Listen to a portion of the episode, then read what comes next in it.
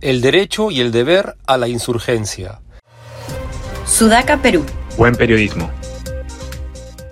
A lo largo de la historia han ocurrido episodios donde la ciudadanía, por diversos motivos y cansada de la situación en la que vivían, optaron por tomar las calles y forzar la salida de sus gobernantes. Una de las insurgencias más famosas fue la Revolución Francesa, donde los ciudadanos de toda Francia, indignados por la indiferencia de su rey Luis XVI y entonando las emotivas notas de la marsellesa, enrumbaron a París para destruir el símbolo de la opresión, la prisión de la Bastilla. Aún luego de esta victoria épica, Luis XVI continuó en el poder y en aras de la gobernabilidad intentó ir hacia una monarquía constitucional, la cual fracasa rotundamente y culmina con la decapitación del rey y su esposa meses después. Pasando velozmente por los siglos posteriores a la Revolución Francesa y múltiples insurgencias en todos los rincones del planeta, hace pocas semanas un movimiento de las clases medias en Sri Lanka, que fue tomando forma y creciendo ante la terrible crisis económica del país, logró tomar la residencia del presidente de Sri Lanka, obligándolo a fugar del país, renunciando a los pocos días. El Perú no es ajeno a este tipo de manifestaciones ciudadanas. En noviembre del 2020, y a raíz de la vacancia constitucional del presidente Vizcarra, asume temporalmente el gobierno el presidente del Congreso Manuel Merino. Ante ello surge un fervor inesperado de cierta clase política que apoyada por la mayoría de medios de comunicación orienta a un sector de la población a una protesta violenta que en cinco días acaba con el efímero gobierno de Merino y da comienzo a una nueva transición de la mano de Francisco Sagasti.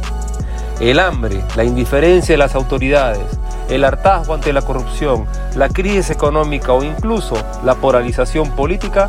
han sido causas de insurgencias a lo largo de la historia, algunas con sustento legal, otras, la mayoría, con legitimidad social. La Constitución peruana menciona en su artículo 46 sobre el derecho que tenemos los ciudadanos a defendernos de un gobierno tirano y que a la letra dice, nadie debe obediencia a un gobierno usurpador ni a quienes asumen funciones públicas en violación de la Constitución y de las leyes. La población civil tiene el derecho de insurgencia en defensa del orden constitucional. Son nulos los actos de quienes usurpan funciones públicas. El presidente Castillo tiene ya un año en el poder, demostrando no solamente ineptitud para gobernar, sino también innumerables evidencias de violaciones a la Constitución y las leyes. Además, hay claros indicios de corrupción, tanto así que la Fiscalía de la Nación tiene abiertas seis carpetas donde se investiga al presidente y a su círculo inmediato como son su familia, sus ministros y funcionarios y sus amigos cercanos. La pobreza en el Perú no deja de crecer, sobre todo aquella que llamamos pobreza extrema, lo que demuestra una indiferencia inhumana del presidente hacia los más necesitados. La falta de confianza que genera este gobierno, con políticas erráticas y populistas y con discursos de odio asusando la lucha de clase entre los peruanos,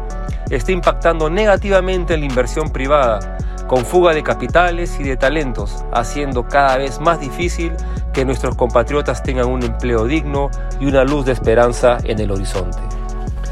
Los peruanos tenemos entonces a la Constitución como nuestro escudo y al derecho a la insurgencia como estandarte, el cual cada día que pasa se convierte más en un deber patriótico para salvar a nuestro país de las garras de la corrupción, de la ineptitud y de la indiferencia.